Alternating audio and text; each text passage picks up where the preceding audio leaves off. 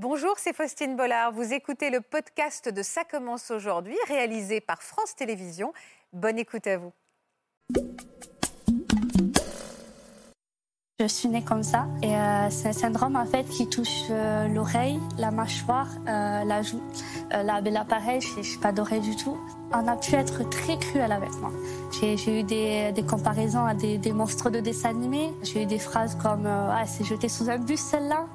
Il y a des jours où je, je fais très très bien en fait. Je peux me regarder dans le miroir je me maquille, je, suis bien. Et il y a des jours où vraiment justement vaut mieux que j'évite de me regarder dans le miroir parce que justement je m'écroule par terre en fait.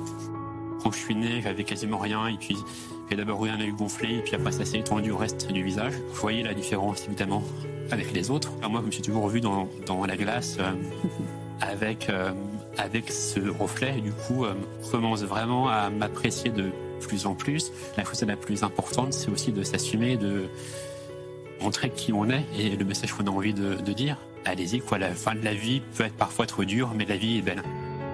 J'ai très vite en fait euh, présenté mon handicap dans, les, dans la classe. Du coup, ça me permettait de briser la glace. Pour rebondir, c'est une, euh, c'est une vraie bataille euh, qui va être gagnée, je pense.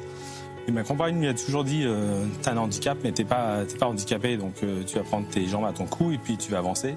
Et, et c'est ce qu'il a fait. Maintenant, c'est un sacré bonhomme, quoi.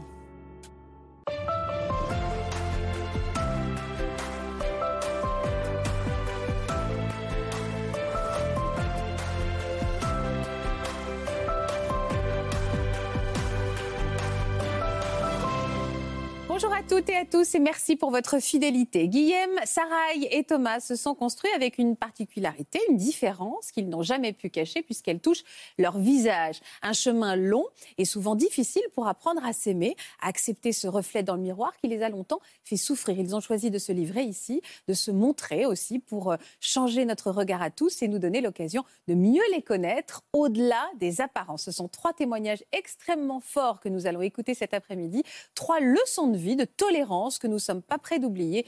Et déjà, j'ai envie euh, de leur parler parce qu'ils affichent un beau sourire. Bienvenue dans Ça commence aujourd'hui. C'est vrai que Saraï, on se connaît, je suis arrivée juste avant. Déjà, vous étiez extrêmement souriante. Vous avez toujours ce grand sourire? Mais j'essaie d'être le plus souriante possible. Ça, ça apporte c'est chaleureux. Donc, euh... et comme j'ai travaillé dans le soin à la personne, j'ai toujours été obligée aussi de sourire et du coup, c'est resté. Ça va. Et ben, c'est très agréable, en tout cas, d'avoir tout de suite ce beau sourire. Ça va, Guillaume? Ça va, un peu stressé, mais. Euh, Un peu stressé? Un peu impressionné, mais, euh, mais ça va. C'est pourquoi vous avez décidé d'être là? C'est quoi le message que vous êtes venu nous livrer aujourd'hui? Alors, je, suis- je suis venu là pour témoigner, pour libérer la parole, parce que d'une part, moi, ça m'apporte beaucoup. J'avais fait un documentaire il y a quelques années qui m'a vraiment euh, Libéré libéré. Je viens là aussi pour faire comprendre aux autres ma différence, pour leur dire voilà, de nous connaître avant de nous juger. Et aussi pour les autres, pour ceux qui n'osent pas sortir, pour ceux qui n'osent pas témoigner, pour leur dire euh, allez-y, quoi, la fin de la vie peut être parfois trop dure, mais la vie est belle. Et bonjour Thomas. Bonjour. Merci d'être avec nous. Vous êtes venu avec votre papa, William, et c'est aussi un message plein de positifs que vous allez nous apporter aujourd'hui. Merci pour votre présence, Thomas. Je vous présente Florian Ferreri, qui est psychiatre. Bonjour Florian. Bonjour Faustine. Et qui va nous accompagner comme il le fait régulièrement. Euh, donc vous êtes là, Guillaume, on va commencer tout de suite avec vous, euh, pour faire changer les, les mentalités. Vous avez l'habitude de susciter quelle réaction quand on vous voit pour la première fois aujourd'hui? Qu'est-ce que, qu'est-ce que les gens vous renvoient? Qu'est-ce que les gens euh, vous disent, ne serait-ce que ça? Alors, ils me disent pas grand-chose, mais après, ça se manifeste plus, plus au niveau du, du regard, des regards de euh, surprise, du regard des détonnements.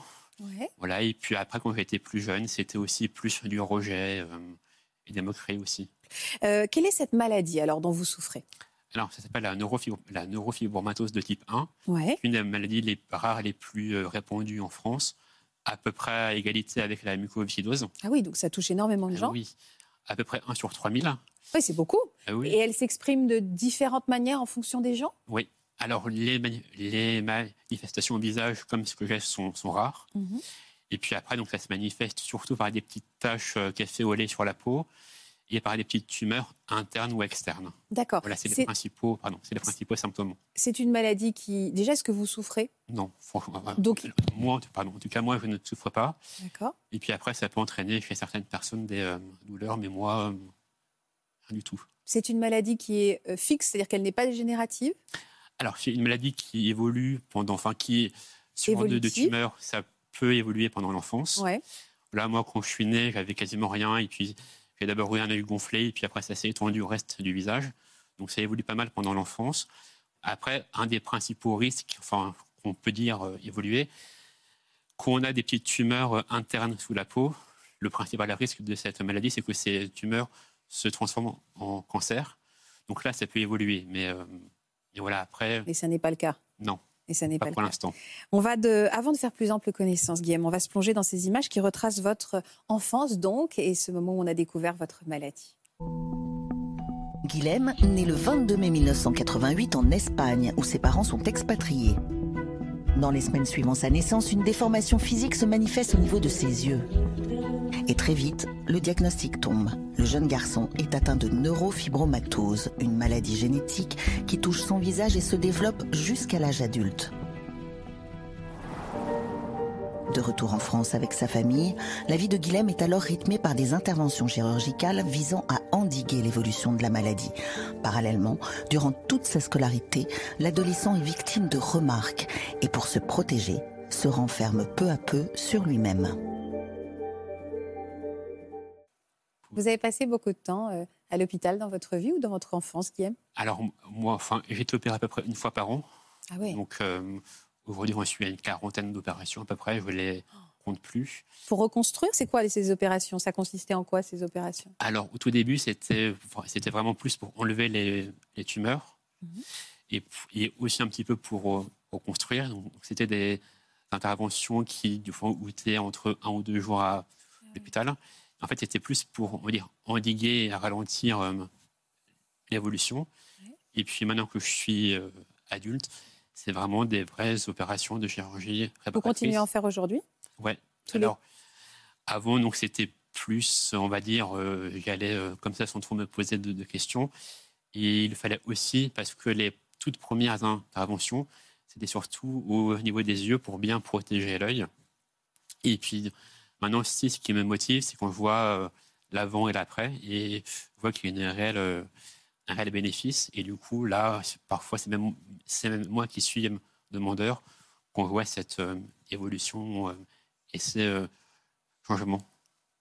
Quel rapport vous aviez avec votre apparence? On a vu une photo de là, d'une photo où vous étiez tout jeune. Est-ce qu'à ce moment-là, comment vous viviez cette, cette différence qui était de plus en plus marquée hein? C'est-à-dire que vous étiez, c'était en pleine évolution à ce moment-là? Alors moi, je me suis, je voyais la différence évidemment avec les autres, Ouais. mais en fait moi, j'ai toujours grandi avec ça, je me suis toujours vu comme ça. Ouais, vous n'avez jamais connu votre visage Non, sans cette Non, différence. c'est ça. Moi, je me suis toujours vu dans, dans la glace euh, avec, euh, avec ce reflet. Et du coup, euh, pour moi, c'était pas na- naturel, mais c'était intégré dans moi. Et du coup, j'ai voilà, évolué avec ça et c'était pour moi quasiment naturel. Mais voilà, bien que je voyais la différence avec les autres. Et avec les autres, justement, ça se passait comment à l'école quand vous étiez petit déjà? Alors, pas très bien parce que ça fait. Dès la, dès, ouais. la, dès, la, dès la primaire, ça se passait pas bien? Alors, dès tout petit, effectivement, j'avais, oui, enfin, même en primaire et puis après aussi euh, au collège-lycée, mais en primaire, oui, j'avais déjà ces sentiments de, de rejet, de, de moquerie. euh, les gens me disaient que j'avais un, un œil crevé et se moquaient de ça. Après, j'avais deux, trois très bons amis en primaire aussi, que j'ai toujours aujourd'hui, qui prenaient pas mal euh, aussi ma, défense. Et je me suis aussi dit une fois, c'était en CM1, où le début de l'année était euh, un petit peu compliqué, un petit peu difficile. Et ma professeure m'avait euh, proposé un matin ou un soir, je ne sais plus, de prendre la parole en classe, de, de dire ce qui m'était arrivé, ce que j'avais accepté. Puis à partir de ce moment-là, eh ben, les choses sont allées beaucoup mieux. Donc ça a été ça aussi pour le coup un réel, euh, en tout cas pendant un an, un réel euh, bénéfice. Et J'avais euh, beaucoup de mal à aller euh, vers les autres. Mhm. Et du coup, j'étais quelqu'un ouais, de renfermé et j'attendais plus que les autres euh, aillent vers moi. Et puis, à un moment donné, et puis plus je grandissais, à un moment donné, je- parfois je doutais de la sincérité des gens. Pourquoi? Je ne sais pas, parce que peut-être plus. euh, parce que je pensais qu'ils venaient vers moi plus par curiosité ou autre chose que vraiment par. euh, Mais vous avez eu des, des, des expériences qui allaient dans ce sens Ou c'est vous qui, tout d'un coup, euh, avez pensé que peut-être vous n'étiez pas aimable? Non, je pense que c'est vraiment moi qui pensais ça. Que, alors peut-être que j'avais une ou deux, une ou deux ex- expériences dont je me souviens. Comme tous les enfants, hein, d'ailleurs. hein, comme tout le monde.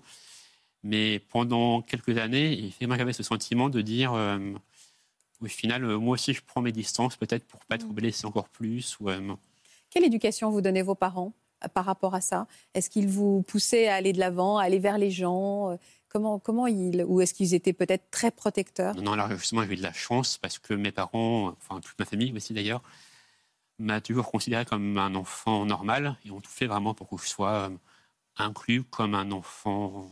C'est dur, on n'aime pas le mot enfants. normal, hein, mais Non, comme ça, un mais enfant, euh, comme enfant. les autres, comme comme tous les, autres. Et du coup, c'est ça, du coup, ils m'ont toujours considéré euh, et, et ils m'ont toujours incité à sortir et à À aller vers les gens. essayer d'aller vers les autres. Du coup, de ce point de vue-là, euh, je ne voyais aucune différence. Ça, c'est le plus beau cadeau qu'on peut faire à un enfant, hein, Ouais, Florian. C'est une, une- une intelligence parentale un peu hors norme, c'est-à-dire que certains parents pourraient culpabiliser ou couver trop ou avoir peur et de, de réussir à, à instiller la confiance et à, à garder l'ouverture vers les autres, c'est fondamental parce que sinon on devient effectivement euh, euh, très, très seul et puis on n'a plus les codes sociaux, on interagit moins Mm. bien. Donc ça, c'est très, Très précieux. important. Oui. Que- quel, quel genre de, de- de jeune homme vous êtes devenu alors par la suite? Alors, dans cette maladie, il y a aussi une euh, particularité, c'est que, euh, je ne l'ai pas dit avant, mais c'est que ça peut aussi engendrer des problèmes de concentration et de mémorisation. D'accord. Et du coup, il faut, pour arriver au même résultat qu'un autre, en fait, il faut travailler euh, encore plus, enfin plus que les autres. Oui. Et du coup, je m'étais un petit peu, euh, pas réfugié, mais c'est vrai que le travail prenait une partie euh, Important. importante. Et puis voilà, j'étais aussi, euh, enfin, à cause de toutes les blessures que j'avais eues dans mon enfance, j'étais aussi quelqu'un qui était plutôt renfermé et qui, ou qui n'était pas expansif, qui qu'on lui posait des questions, ne répondait pas euh, de manière délayée, ou fallait vraiment me tirer le lait vers du nez. Du coup, j'étais quelqu'un qui était, euh, on va dire, euh, un peu pas monocorde, mais pas très expressif. Hmm. Est-ce que vos efforts, prof- enfin, vos efforts autour de votre travail ont payé Quelle vie professionnelle vous avez construit, Guillaume? Alors, donc, j'ai fait des études de, de biologie, sans Ouais. doute en rapport avec ce qui m'est arrivé dans la recherche, parce que vraiment, je pense que toute cette biologie, toute cette euh, compréhension du vivant était euh, Important, enfin, ouais. m'intéressait- Ouais. vraiment était importante et m'intéressait beaucoup. Bah, tiens, voilà, là, c'est une photo où quand je suis en, début de, en tout début de thèse, Ouais. on me voit euh, dans, mon, dans mon laboratoire euh, de thèse. Et du coup, là, du coup, j'ai fait une, j'ai fait une thèse, je suis allé jusqu'à la thèse. Alors, la thèse est, est d'autant plus une, une revanche. C'est parce que quand j'étais en, en master, donc juste avant, j'ai eu des remarques euh, très dures, très, très blessantes. Lesquels De la part de qui? Des gens qui m'encadraient en master, Bah alors, qu'est-ce que c'était? En me disant que j'étais pas capable de travailler, que manière, le meilleur boulot pour moi, c'était d'être seul derrière un ordinateur sans voir personne.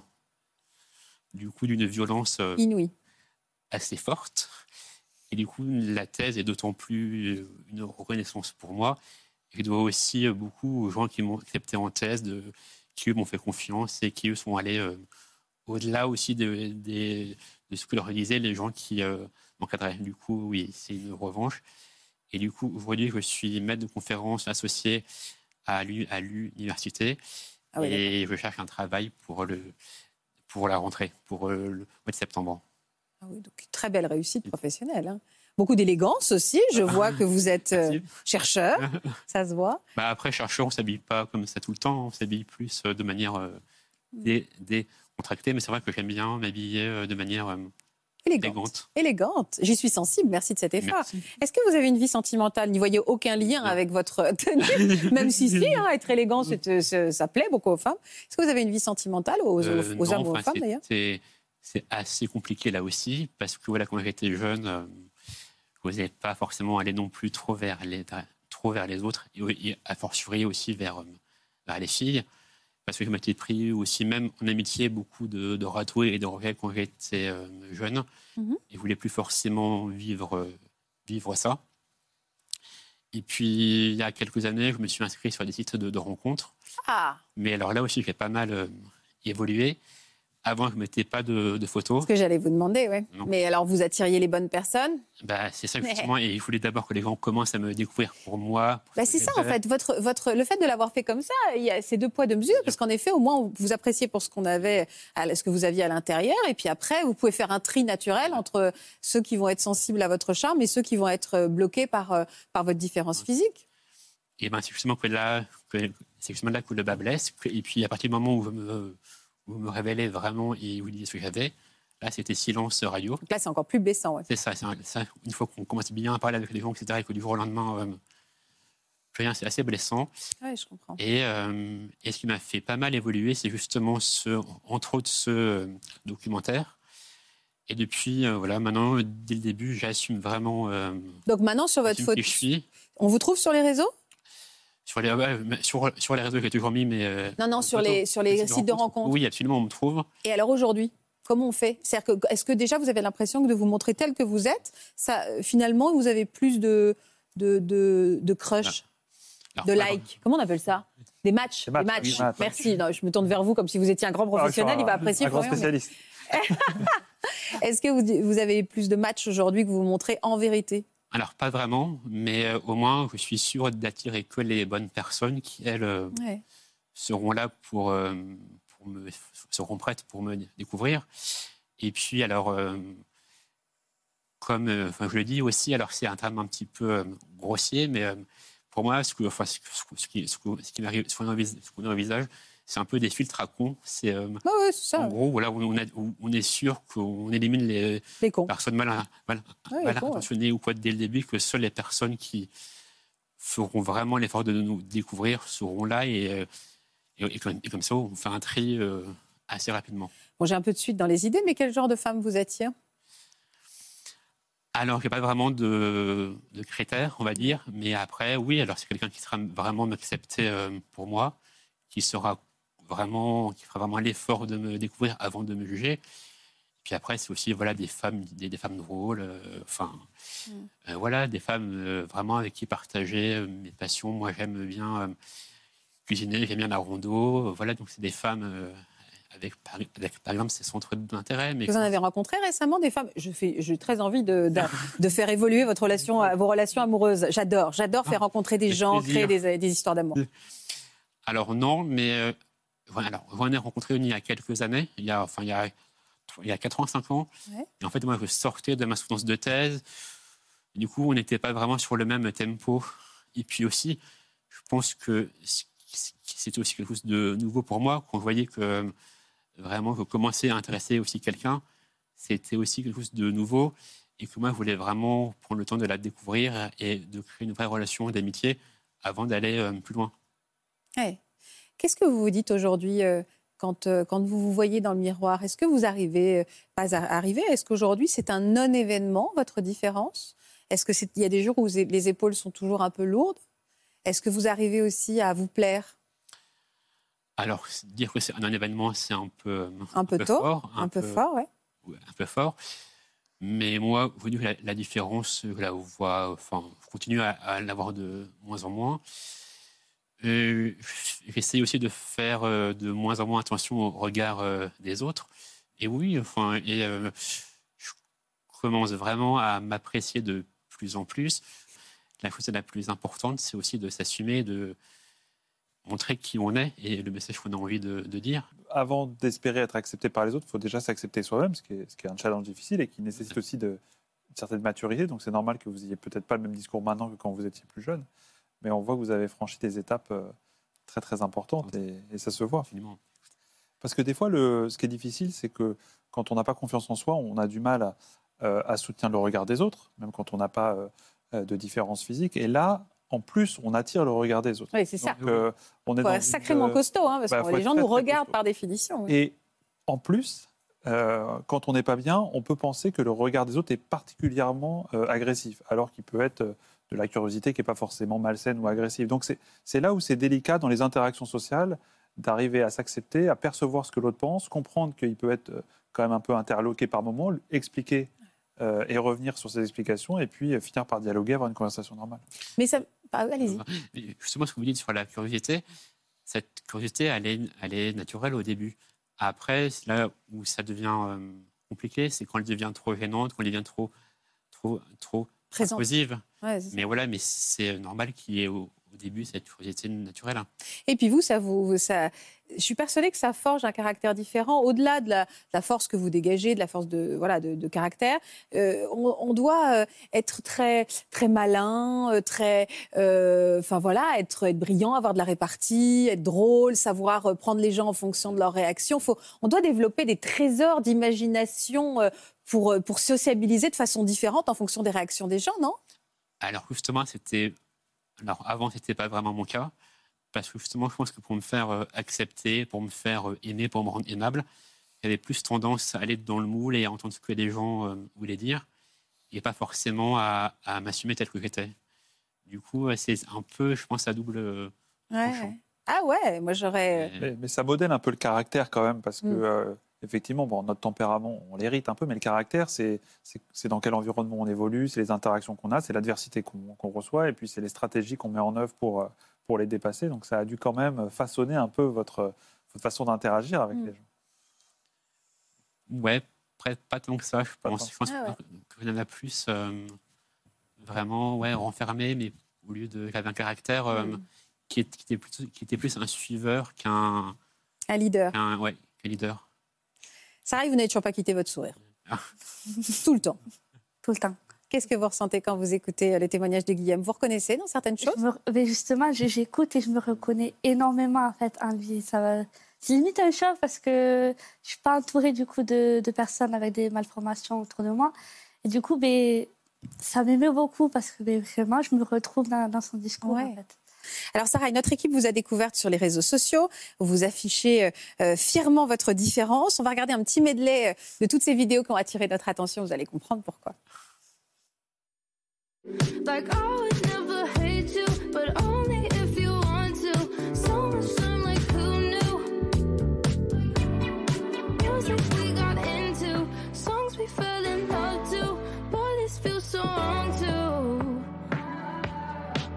If we ever broke up, I'd never be sad. Think about everything I thought we had. If we ever broke up. Donc même temps, j'en profite pour vous donner ma routine parce qu'il y a plusieurs personnes qui m'ont demandé. Et comment vous dire que je n'ai absolument pas de routine Qu'est-ce que, pourquoi vous avez eu envie comme ça de vous exposer, de vous raconter sur les réseaux sociaux?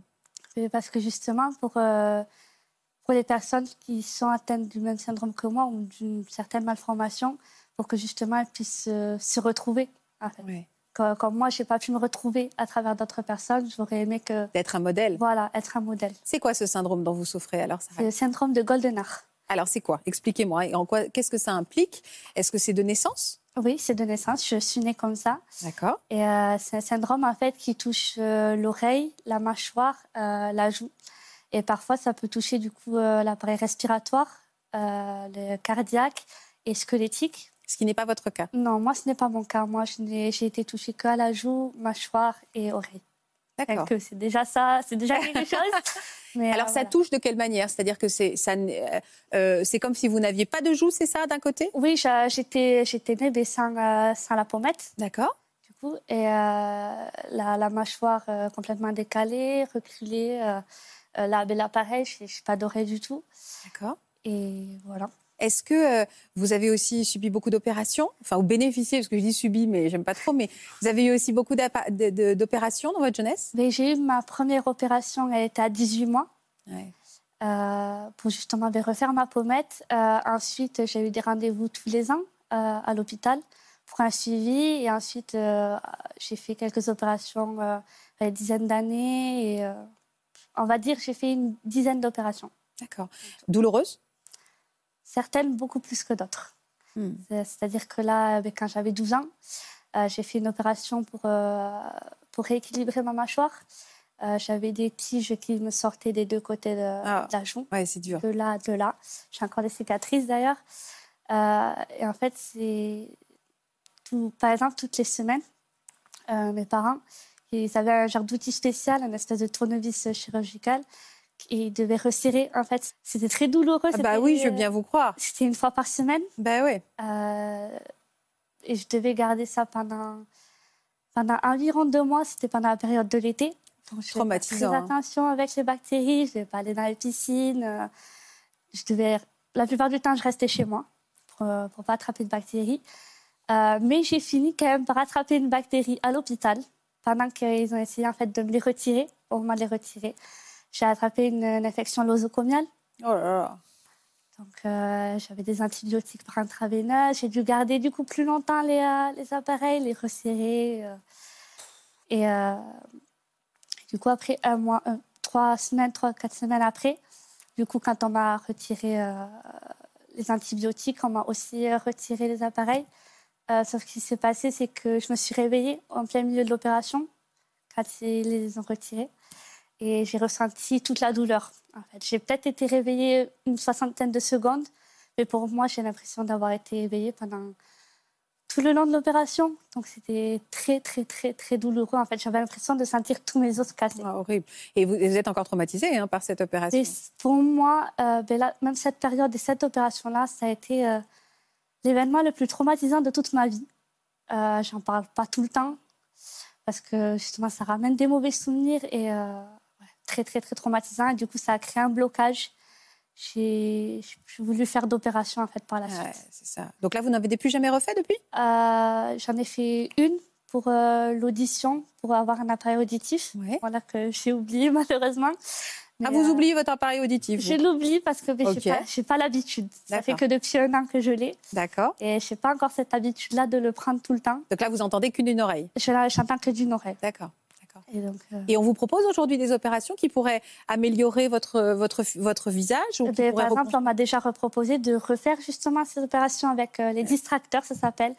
Et j'ai dit direct non. non, c'est hors de question. Il va falloir trouver une autre solution. Ou soit ben, je ne fais rien. Je, je fais rien du tout. Et donc, euh, du coup, même euh, là, parce que j'étais suivie sur Montpellier, j'ai dit que je ne voulais plus refaire d'opération avec eux parce que du coup, il y a, il y a un petit peu. J'avais plus vraiment confiance en fait avec eux. Parce que du coup, même eux, ils n'étaient pas satisfaits du résultat qu'ils avaient eu. Alors que moi, j'avais souffert comme pas possible. Pour qu'au final, on me dise que ben, les résultats, c'était pas terrible en fait. Ouais. Euh, Est-ce que vous aussi, comme Guillaume, vous avez souffert euh, euh, des, des remarques dans votre enfance? Est-ce qu'au contraire, on... oui, beaucoup? Ouais, énormément. d'accord. Et Jeune, là, adolescente ou carrément même enfant? Toute la période, toute la période de l'enfance à l'adolescence. Et c'est autant euh, par les enfants de mon âge que par euh, les adultes en fait. Ah ouais? Mais on vous disait quoi? Ben, les, les parents, ils disaient pas forcément quelque chose, mais c'est surtout les regards insistants. Que, ils, ils re- et ils s'empêchent pas, ils croient qu'on les voit pas. Mais en fait, on, on les, voit, on les voit très clairement. Quoi.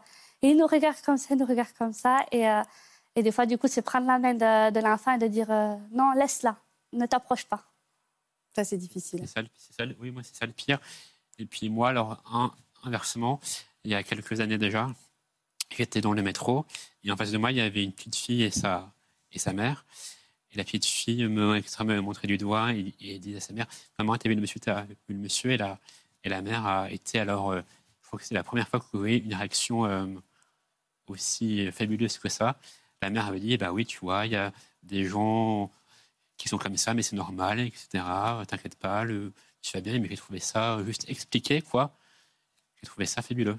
Enfin, la réaction qu'avait la mère, c'est euh, Toute simple. c'est ça, toute Toute simple. simple, et, expliqué. ça, et puis ap- après, l'enfant a arrêté de me regarder, c'était euh, top. Ouais, c'est ça. C'était.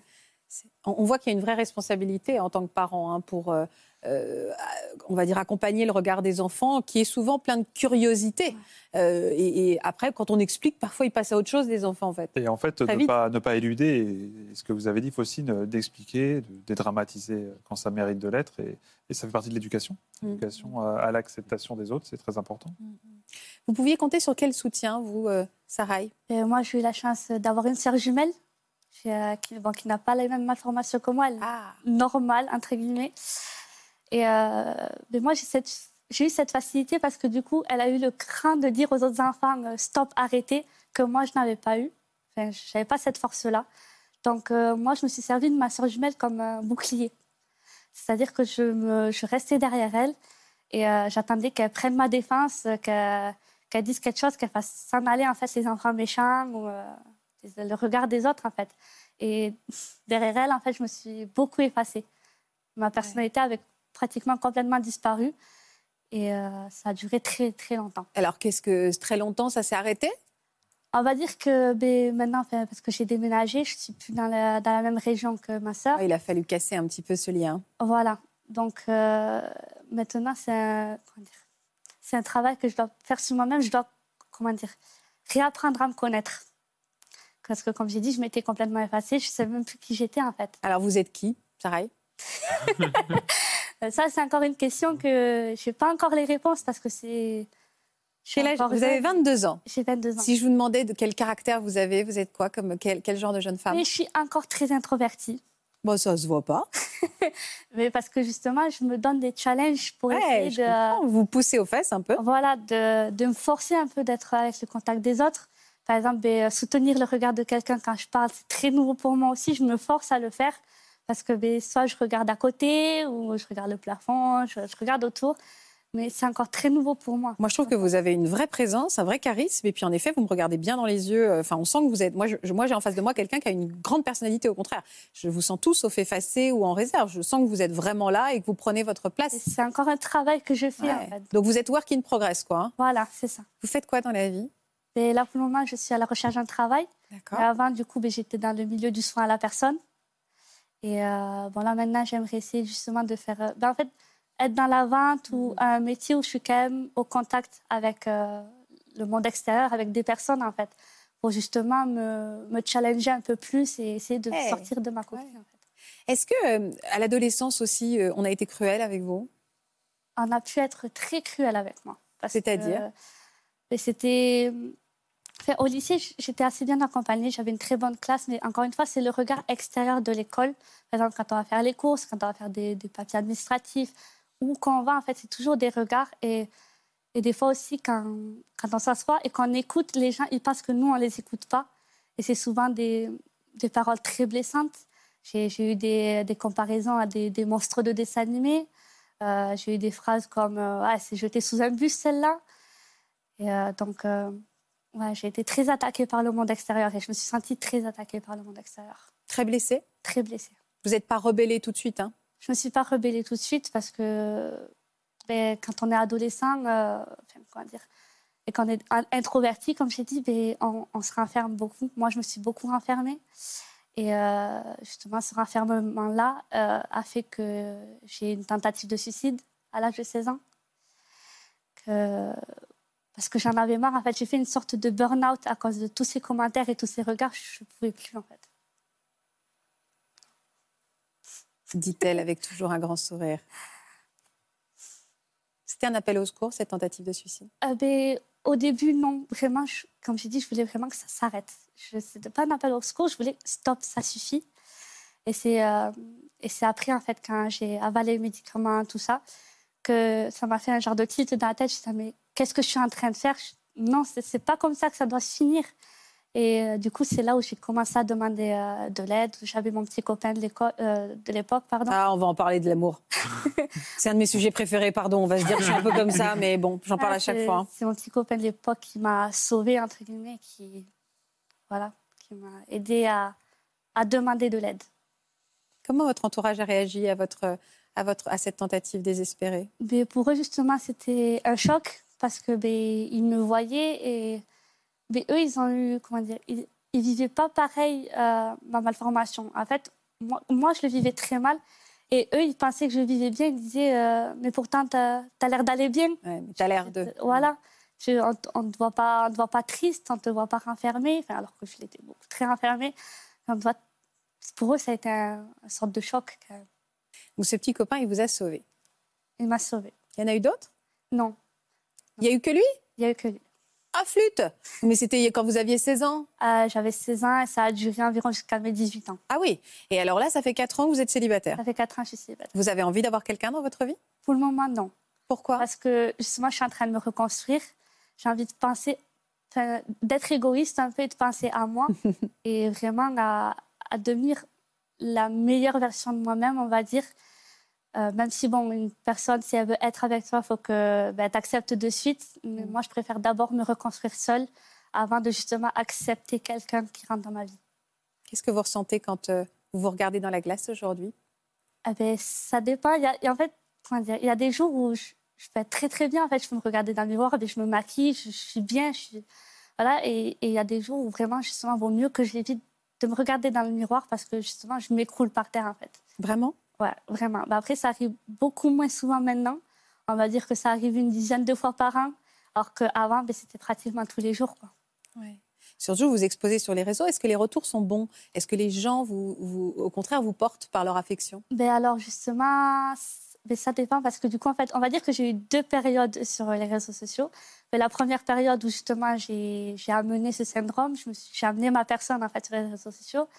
Et euh, ben, les réponses, soit on va dire c'était 50% positif et 50% négatif. Ouais, Comme souvent le cas hein, sur Et, euh, et j'étais encore dans cette période où je ne m'acceptais pas et je prenais que le négatif. Je- même s'il y avait énormément de pourcentage de positif, je prenais que le négatif. Alors, je vous rassure, hein, que, ce- que vous soyez dans cette situation ou pas dans cette situation, je connais la majorité des gens qui vont recevoir euh, 100 messages hyper positifs et qui vont être très blessés par le négatif. Donc, euh, finalement, ça, c'est assez normal. Hein. C'est assez J'aime classique. pas ce mot normal. Pourquoi on utilise normal aujourd'hui? C'est assez particularité des réseaux. Est-ce que, euh, euh, donc aujourd'hui, vous arrivez à plus voir le Et positif? maintenant, oui, justement, une- on va dire, la deuxième phase, que justement, maintenant, j'ai l'impression d'avoir un peu plus le contrôle de, de qui peut m'atteindre. Donc maintenant, dès que je vois, pas dès dès que je vois un commentaire négatif, c'est soit j'essaye d'en rigoler ou soit je préfère supprimer ou bloquer la personne. J'ai un certain contrôle euh, par rapport à ça que j'aime beaucoup en fait sur les réseaux sociaux et que que j'ai pas dans la vraie vie. On sent que vous êtes vraiment en sagesse, en devenir. C'est-à-dire, on sent toute la maturité. Vous dites très bien, j'y arrivais pas. Maintenant, c'est dix fois par an. Maintenant, c'est comme ça. Je m'accepte. Je ne veux pas quelqu'un dans ma vie aujourd'hui parce que je suis en, en construction de vous-même. Et c'est assez étonnant. Par- Pardonnez-moi, cette psychologie de comptoir. mais pour quelqu'un, justement, qui a une partie de, sa, de son visage qui est, qui est, qui est cassé, qui est déconstruit, vous avez utilisé plusieurs fois le mot je suis en train de me construire, j'ai besoin de me construire. Vraiment, là, c'est- je suis dans ma période, comme j'ai dit, c'est ma période où je grandis. Que, ben, qu'avant que j'étais adolescente, j'arri- j'arrivais pas, je me voyais pas avec un avenir, je me voyais pas. je me vous voyez, pas votre avenir je, je- je le vois petit à petit.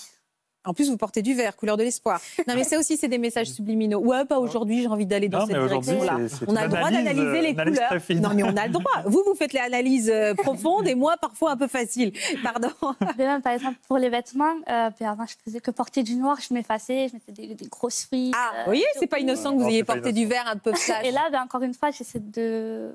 Encore une fois, c'est la phase pour m'apprécier un peu plus et euh, avoir plus confiance en moi et justement. enfin, Être là, quoi. Voilà, Eh, vous êtes là, on le Je- voit, je vous suis êtes plus là. effacée, je suis là maintenant. Et je, et je trouve que vous êtes charismatique et que vraiment vous prenez cette Ouais, place-là. C'est vrai, hein, on le ressent. hein, on le ressent. Et puis l'attente que vous dites par rapport à la relation, c'est pas l'attente de la personne idéale, c'est l'attente que vous, vous soyez prête à recevoir de l'affection de quelqu'un. Et ça, c'est un discours euh, très sain, en fait. Plutôt que d'être dans l'illusion de, prince charmant. Et il y a, y quelque chose. euh, Mais il y a des princes charmants, euh, Florian. Ouais, quelques-uns. par quelques-uns. Euh, Il y a quelque chose qui est, qui, qui est important aussi, j'imagine, dans le, dans le parcours de Sarah, et c'est l'émancipation par rapport à sa sœur jumelle. Euh, ce, ce- il y a quand même quelque chose, euh, c'est ce, ce divorce qui a permis de se retrouver elle-même aussi. hein. Bah, cette euh, gémellité, ça a sûrement été une grande force à l'école quand même, parce que c'était un, Oui. un paratonnerre et c'était une protection, une, une armure. Mais après, à un moment donné, l'armure, elle devient un peu pesante et il faut savoir s'en s'en défaire, ce que vous avez Ça. très bien fait. Être dur pour elle aussi. Hein. C'était très dur pour elle aussi, mais elle l'a pas sou- souvent dit, mais quand elle me l'a dit, ça me faisait aussi un petit truc. C'est que des fois, elle culpabilisait Oui, je comprends. de ne pas avoir eu ce syndrome à ma Ouais, bien place. sûr. Parce qu'elle, elle est née normale et, euh, et moi, j'ai eu tout d'un coup, on va dire. Elle, elle me l'a dit comme ça. C'est que. Oui, je comprends, ça elle- doit être elle a beaucoup, elle a beaucoup aussi. culpabilisé et euh, j'espère que maintenant, ça va mieux, mais on en discute un peu moins maintenant. Vous avez quel genre de relation, toutes les deux? On a, on a une bonne relation, mais comme j'ai dit maintenant, ben, j'essaie de, de, de me séparer de ma sœur, d'être plus moi, pour que justement ben, on puisse se retrouver un peu plus, un peu plus fort plus tard. Et comme on va écouter William aussi euh, avec Thomas, vous avez quoi comme relation avec vos parents, vous? J'ai une assez bonne relation aussi parce que ben, ils ont toujours fait en sorte que je sois avec les autres enfants aussi, essayer de me donner une enfance normale. Et euh, moi, j'ai une assez bonne relation avec mes parents. Vous savez Ils que je, vais là, taper donc. des doigts à chaque fois qu'on utilise le mot normal. je déteste ce mot. moi, non, non, mais c'est vrai. ce Mais mot, je mais- sais, on doit trouver des synonymes, une ambiance, une, une enfance traditionnelle. En Voilà. tout cas, on va dire. on a une petite surprise pour vous. Regardez derrière moi. J'ai fait une petite surprise, ma fille. Voilà, je voulais te dire, ma fille, que, que je suis fier de toi. hein, je suis fier de la, de jeune femme que tu es devenue. Même s'il y a encore beaucoup de chemin à faire. Hein, je voulais te dire aussi combien j'étais fier de toi, surtout de, de la façon comme tu tu avais traversé toute ta maladie. Même s'il y a eu des moments peut-être un peu plus difficiles que d'autres. Bon, tu as tout surmonté, t'as surmonté comme les choses, tu es arrivé. J'espère que euh, ben, pour la suite de ta vie, tu continueras hein, à évoluer, à grandir. Voilà ma fille, je te fais des gros tchoum. Je t'aime ma fille. Je te dis à bientôt. Non, mais William aussi, on y craque. Un père, le parole d'un père, forcément. C'est un peu ça. ouais. Surtout, je suis très proche de mon père et c'est, pas souvent que. C'est rien contre lui, hein, Tata, si tu me regardes, c'est pas contre toi.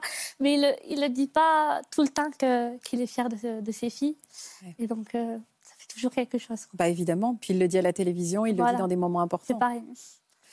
Alors, Thomas, vous souffrez de quel syndrome, Thomas? Alors, euh, j'ai le syndrome de Frosch-Eschietti de D'accord. Collins. Oui. Ce sont les régions du monde. Euh, alors, c'est un syndrome qui touche euh, les oreilles, principalement, avec. Euh, j'ai pas d'oreille euh, externe, ni médium euh, interne. Et euh, ça touche euh, ma formation faciale. Euh, donc, j'ai euh, des oreilles qui tombent. euh, des oreilles qui tombent. Des yeux, pardon, qui tombent. Forme avec les pommettes, une absence de pommettes. J'ai également des problèmes au niveau des voies nasales. Euh, voilà. Et, euh, et un problème aussi au niveau de la mâchoire, petite mâchoire, notamment mes collègues. Euh, donc voilà. collègue. Oui, J'adore, ma collègue. hein, ma collègue. C'est pareil. mes amis présents. Euh, donc voilà, c'est déjà pas mal. Euh, non, mais pour dire, euh, C'est déjà pas mal, j'ai ma voilà, dose. c'est un syndrome qui, qui comment dire, C'est très rare. degré en fait. moi, je ne vais pas, pas me plaindre, mais j'ai déjà vu des, des, des personnes en situation de handicap avec ce type de syndrome qui sont plus sévères que le mien. Euh, donc voilà, je, je pars du principe que j'ai quand même euh, une part de chance dans, dans cette différence. Hmm. On dit différence, on dit pas handicap là aussi. Hein Euh, oui, moi je préfère la différence, même euh, j'emploierais même le mot singularité. Euh, c'est vrai, c'est encore plus positif, tu as raison. Vous avez raison. Je je pars du principe que notre différence est également une chance et nous permet de nous différencier des restes des, des autres personnes. Vous avez raison. Et de Vous avez voilà, raison, se dire, bah, personne, tout le monde peut me reconnaître euh, dans la rue. Euh, par exemple, euh, j'ai des amis à, à mes parents que j'ai jamais vus. Je me dire, ah mais Thomas, je t'ai vu. Euh, oui, mais moi je t'ai jamais croisé. donc, euh, voilà, ça permet de, voilà, de nous singulariser. Singularisé, j'aime bien ce mot, vous avez raison, on va l'utiliser. William, à quel moment vous êtes. euh, on, on a su que votre fils était porteur de ce syndrome, était différent? Eh bien, le jour de l'accouchement, sur la table de. Pas avant? Non, pas avant, puisque c'était une, euh, une grossesse classique. Donc, à l'époque, on ne faisait pas du 3D. hein. Et du coup, ben, quand, il est, quand il est sorti, on m'a demandé de sortir de la, de la pièce. On m'a rappelé deux, trois minutes après et on nous a dit euh, que Thomas serait sourd, muet, aveugle. Est-ce qu'on voulait le garder? Ah ouais, Ah, c'est assez fort. hein. Mais le garder, c'est-à-dire. Mais le garder, c'est quoi? Ça veut dire quoi? Que vous pouviez le confier à l'adoption? Non, non, on aurait pu euh, le déclarer euh, mort-né. Donc, euh, oui, non, ils sont, ils sont absés. Mais c'est possible ça, pardon, excusez-moi, je ne savais même pas. Il y, a- il y a 20 ans. hein. Aujourd'hui, je pense Non, là, que c'est c'est- possible. Ah ouais, Si on, si on tenait de tels propos maintenant, ça serait des propos par rapport à l'adoption. Euh, effectivement, euh, Ah ouais. Ah non, là, ça fait un, pas enfant vous, né, l'adoption. un enfant né viable, il n'y a, pas d'action supplémentaire qui est effectuée. Euh, heureusement. Ah mon Dieu. C'est effro- effroyable. Et puis surtout, j'imagine qu'en tant que parent, on n'ait pu vous dire ça, c'est complètement fou, quoi. Euh, Votre enfant est là, enfin Surtout que très franchement, euh, nous, on ne le voyait pas. Enfin, Ben oui, bah évidemment. voilà, on voyait C'était votre un enfant, quoi. Voilà, c'est tout. Et Après, Et vous l'aimiez déjà, à la différence de sa maman, c'est que moi, euh, je l'ai vu rapidement parce que, euh, voilà, on sait, qu'une femme, euh, ce qu'a subi le, le jour de l'accouchement. Donc, euh, c'est vrai que moi, quand je l'ai vu, euh, je me suis vu naître aussi quelque part. C'est-à-dire? Bah, c'est une sensation un peu bizarre. Je, je me mettais à la place de Thomas, enfin du, du bébé, quoi. Et moi, je me suis toujours vu aussi avec très peu de pommettes. Alors, euh, on, voilà, on a vu la différence et euh, j'ai quelques photos comme ça et je me suis, je me, je me suis vu, quoi. Donc, euh, Vous êtes reconnu, en fait. voilà. C'était vraiment votre fils, peu importe sa différence, vous avez reconnu vos, Ouais. vos visages, votre trait. ouais. Mais plus, plus moi, il y a quelques années. Qu'est-ce que, qu'est-ce que, c'est vous qui avez dû le dire à votre femme? Euh, non, parce qu'ils étaient tellement euh, diplomates, on va dire, que euh, ils ont montré l'enfant comme il était et en disant, bah, vous, voyez bien, il n'a pas d'oreille, euh, il a pas de, les yeux sont fermés, donc euh, si tu es sourd, bah, tu es, muet, si tu n'as si t'as pas des yeux ouverts, bah, tu es aveugle. Quelle revanche, Thomas, quand on vous voit Ah. et quand on vous entend et tout ça bon. Comment? Ils ont fait, ils ont fait le bon choix. Ah ouais, ils ont fait le bon choix, ouais, je vous On confirme, ouais, parce je que. Ah mais non, mais vous n'avez pas réfléchi, évidemment que vous n'avez pas réfléchi. Est-ce qu'on vous a expliqué de quelle manière ça allait évoluer, ce syndrome? Non, pas du tout, parce que l'hôpital où il était, euh, l'ont mis en néonat, hein, alors qu'il n'avait rien à y faire. Il avait un poids euh, correct, euh, et sauf qu'il ne savait pas du tout ce qu'il avait. Donc la seule chose qu'il nous demandait, c'était s'il pouvait faire des photos. C'est quoi? S'il pouvait faire des photos. Juste Donc, pour euh, Oui, vous savez, le montrer à des spécialistes, L'animal de, cirque. Étiez euh, déjà une star, exactement. ouais. Moi, je dirais, je dirais plutôt d'un animal de cirque à l'époque, quand même. Donc, euh, Mais- Mais là, un, petit- bémol, c'est qu'effectivement, des fois, il y a des syndromes euh, polymalformatifs, c'est-à-dire qu'on ne sait pas euh, ce qu'il y a derrière le visage et ça nécessite effectivement d'aller en néonat. Bien de évidemment, mais là, il y a une accumulation. Mais là, ça faisait de- beaucoup de- quand même dans les maladresses, Voilà, il y avait une, accumulation de violences verbales et dans les faits Ouais, qui, voilà, qui joue, l'entendement. ça joue pas forcément dans la, dans la même journée parce qu'il a, accouché euh, tard, mais c'est vrai que le lendemain matin, il était en néonat. Quoi. Est-ce que euh, vous avez subi, il a subi beaucoup d'interventions? Vous avez subi beaucoup d'interventions, Oui, Thomas? euh, pas loin d'une dizaine. Euh, au début, c'était vraiment euh, des opérations un peu vitales, dans le sens où voilà, il fallait que on m'opère au niveau du nez pour euh, libérer euh, voilà, les, les conduits, Ouais, euh, pour que je puisse euh, respirer. facilement hein. euh, Ouais. respirer. Euh, après, c'était euh, plus en termes de pratique. Euh, avant, moi, j'avais des serre-têtes comme les euh, Des quoi? Des pour- serre-têtes? Ouais, des pour pouvoir être appareillé Voilà, pour euh, mettre euh, bon, comme un support de, de mon, euh, de mon appareil auditif. Et euh, du coup, ça a été une opération que j'ai que j'ai eue à l'âge de 7 ans. C'est un implant euh, qu'on met un implant osseux pour fixer euh, mon appareil au quotidien. Donc aujourd'hui, vous avez être appareil des deux côtés ou d'un côté Un côté, ça suffit. euh, D'accord. Et vous entendez parfaitement Voilà, en fait, fait Ok. 360. euh, voilà, je- la technologie a vachement bien augmenté. Oui, bien sûr. Et en fait, j'ai envie de dire aussi, j'ai beaucoup de chance, c'est que j'ai été appareillé très très vite. Euh, dès l'âge de ma naissance, en fait, euh, quelques mois après, je pense, j'ai été appareillé. Et au C'est-à-dire que- j'ai pas appris le langage des, des signes, Ouais, par exemple. vous avez tout de suite, euh, vous êtes Voilà, exprimé. euh, c'est euh, beaucoup plus facile, j'ai pu communiquer avec le monde extérieur, c'est quand même... Pardon de poser cette question, Thomas, mais comme je n'y connais pas grand-chose, un appareil, c'est-à-dire qu'aujourd'hui, on n'a pas reconstitué euh, l'oreille, vous êtes appareillé pour entendre comme si vous... Mais on n'a rien touché à vos oreilles, en fait. Non, non, non, on a, D'accord, ok. on a mis juste un implant, alors c'est comme une sorte de vis qui va se fisser sur un os, et en fait, ça va créer une résonance euh, voilà, sur l'os qui va me permettre de- d'entendre. dingue. Parce que du coup, j'ai j'ai dit tout à l'heure que j'avais euh, pas d'oreille interne, c'est faux, j'ai une oreille interne, tout simplement. Est-ce que vous vous êtes senti différent des autres enfants, vous, pendant la jeunesse? Est-ce que pendant votre enfance, est-ce que vous aussi, vous avez subi les moqueries? Vous aussi, vous avez pu être harcelé? Euh, oui, alors moi, la différence, c'est que euh, c'était en plusieurs étapes. Euh, j'ai vécu de belles années en, en école primaire et en école euh, maternelle. Euh, D'une part, parce que euh, de- par le biais de ma mère, j'ai euh, très vite en fait euh, présenté mon handicap dans, les, dans la classe. Dès le début de l'année, je présentais mon handicap, comment l'exposer. Du coup, ça me permettait de briser la glace avec les autres, euh, les autres élèves et de, voilà, de répondre à des questions. Du coup, c'était plus facile de pouvoir m'intégrer.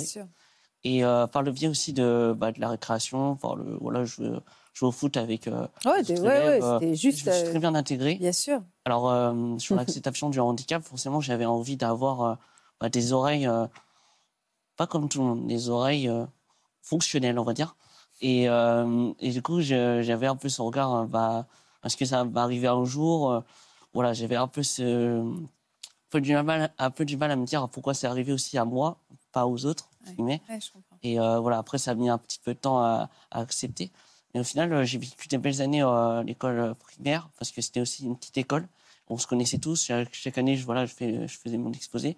Et euh, j'avais ma petite bande de potes. euh, et euh, en fait, j'ai envie de dire aussi, je pense que c'est un peu prouvé par les scientifiques, c'est que dès le plus jeune âge, on fait moins attention, enfin, les enfants font moins attention euh, au handicap ou à la différence. Quand on leur explique, ouais, je suis d'accord. et, euh, et finalement, euh, C'est plus tard que la cruauté peut venir, à l'adolescence. ouais. Voilà, c'est ça. Et finalement, arrivé à l'adolescence, c'est le collège, mais j'ai envie de dire, un peu comme tout le monde. Ouais, bien sûr. Euh, il suffit que tu aies une tenue vestimentaire différente, que tu rentres pas dans les, dans les codes. euh, voilà.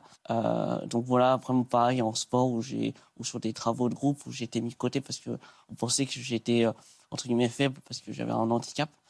Et c'est par le biais du sport, en fait, tout simplement, que j'ai pu euh, euh, m'intégrer au collège sur certaines classes euh, où, je, par exemple, on avait de l'athlète, on a toujours tous eu de l'athlète en EPS et j'ai pu, par ce sport, euh, prouver que j'étais euh, capable, bon, entre guillemets, de prendre dans leur équipe ou dire Ah oui, c'est. Ouais, donc t'es toi, tu as vraiment euh. développé des trésors euh, de Voilà. qualité pour euh, montrer que tu étais au même niveau que les autres et que ta Et différence ne te rendait pas plus faible. Voilà. Puis les moqueries, euh, j'en ai subi, bah, comme mes, comme mes amis ici. euh, voilà, je, je- en fait, euh, je pense qu'on en a parlé tout à l'heure, mais je pense que c'est vraiment un problème d'éducation. Euh, je pense de la part des, enfants. Mon père évoquera un, un fait euh, euh, avec lui sur un, un supermarché ou autre. Je pense que c'est vraiment un problème d'éducation. Il faut que les parents essayent d'a- d'amener une positivité sur le handicap. Dire voilà, il est peut-être différent, mais je suis sûr que cette personne-là, elle a quelque chose en plus qu'elle peut t'apporter, qu'elle peut apporter de différent des autres. Et je pense que c'est un, petit peu. En tout cas, moi, je- mes, mes potes très proches, je pense qu'ils ont eu en tout cas cette éducation pour revenir vers moi et avoir cet échange euh, voilà, de simples amis. Et...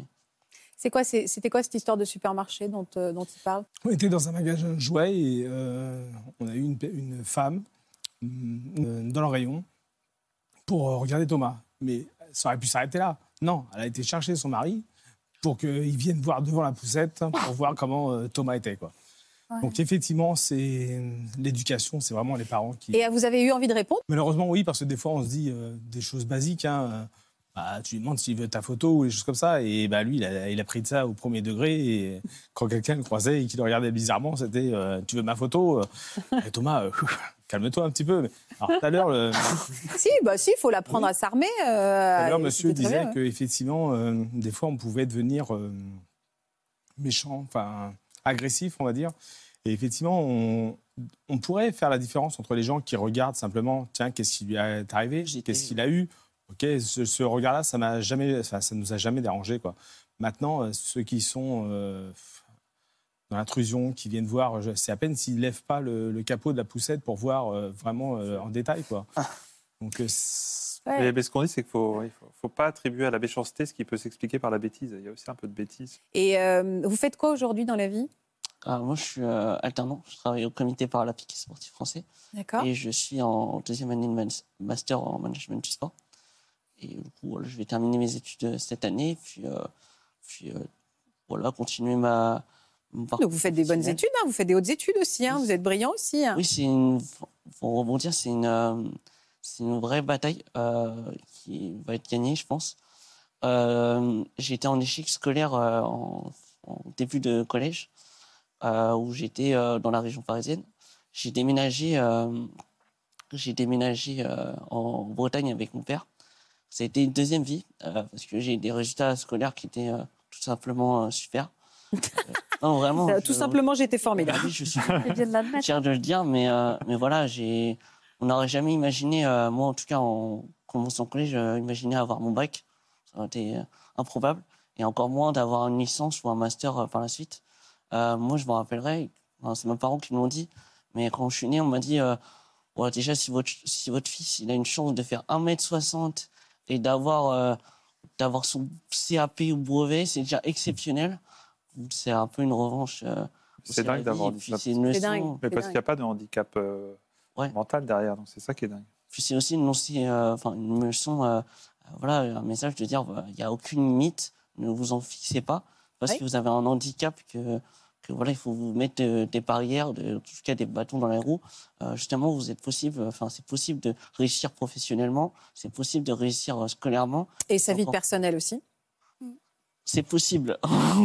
c'est possible aussi, mais oui, je, je pense qu'il y a d'autres témoignages aussi qui prouvent euh, également. Moi, je sais, j'ai encore des caps à passer. J'ai plus ou moins tout réussi dans ma vie et j'ai encore ce, cette chose à. Ouais, mais on va, on va. J'ai aucun doute que vous allez y arriver. hein. Aucun doute, aucun doute. Et, euh, et je veux vous revoir euh, tous les trois sur ce plateau dans quelques années. euh, accompagner pour me raconter aussi ce beau chemin, euh, ce beau chemin que vous avez fait, parce que je n'ai aucun doute que cet équilibre-là, quand vous le chercherez, parce que ça arrive de me dire, elle arrête de vouloir nous maquer tout le monde, parce que moi, j'ai pas envie, en fait. Mais je suis persuadée que, que quand vous arriverez là, si vous en avez envie, euh, vous trouverez sans problème, vraiment. Quel regard, William, vous portez sur votre fils aujourd'hui? Que, du- que du positif. Hein. Bah oui, C'est vous un- pouvez. C'est un bon gars. Il, a- il est droit dans ses baskets. Euh, il ne cherche pas les, les embrouilles ou quoi que ce soit. Lui, ce qu'il veut, c'est continuer à avancer. Quoi. Et puis, euh, effectivement, l'histoire du, du CAP, euh, moi, j'aurais signé. hein. Très franchement, on m'aurait dit, on- quand, quand on m'a proposé, enfin, quand on m'a exposé ça, Ouais. j'aurais signé tout de suite. Ouais. J'aurais déjà été content. Puisque Thomas jouait beaucoup aussi avec le. Oui, mais moi, je suis handicapé. Thomas, il jouait comme ça à un moment donné, à dire je me plains en disant que je suis handicapé. Ma compagne lui a toujours dit euh, T'as un handicap, mais t'es pas, pas handicapé, donc euh, tu vas prendre tes jambes à ton cou et puis tu vas avancer. Et, c'est ce qu'il a fait. Maintenant, c'est un sacré bonhomme, quoi. J'aimerais juste rebondir sur euh, le concours familial. Je pense qu'il est super important. Euh, à la fois qu'il ne faut pas surprotéger, je pense, l'enfant. Je pense que vous peut-être confirmer. Mais je pense qu'à la fois, nous permettre d'avoir cette autonomie pour justement lui, lui permettre d'ouvrir euh, vers le monde extérieur. Et euh, forcément, il va avoir des, des moqueries, enfin, il va rencontrer des difficultés. Mais je pense justement, par ces difficultés, il va se forger une force, euh, comme on l'a pu voir et voilà, se, forger une force, parce qu'après, évidemment, quand on va rentrer dans la vie adulte, c'est encore même plus compliqué.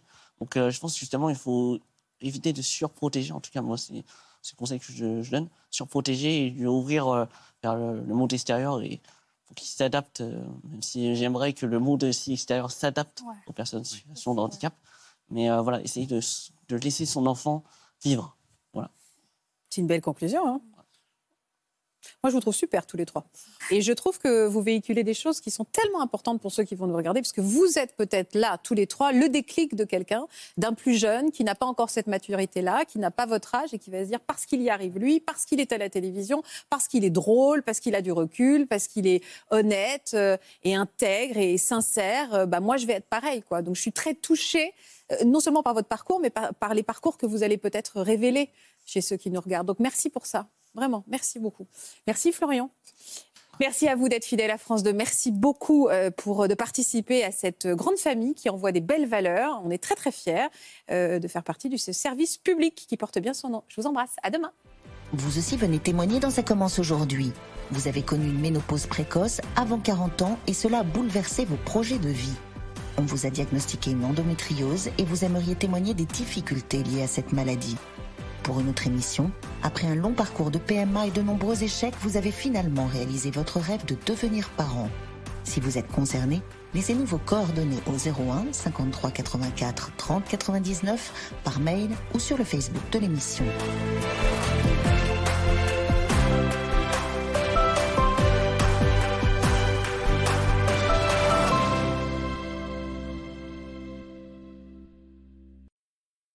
J'espère que ce podcast de Ça commence aujourd'hui vous a plu. Si c'est le cas, n'hésitez pas à vous abonner. Vous pouvez également retrouver l'intégralité de nos émissions sur France.tv.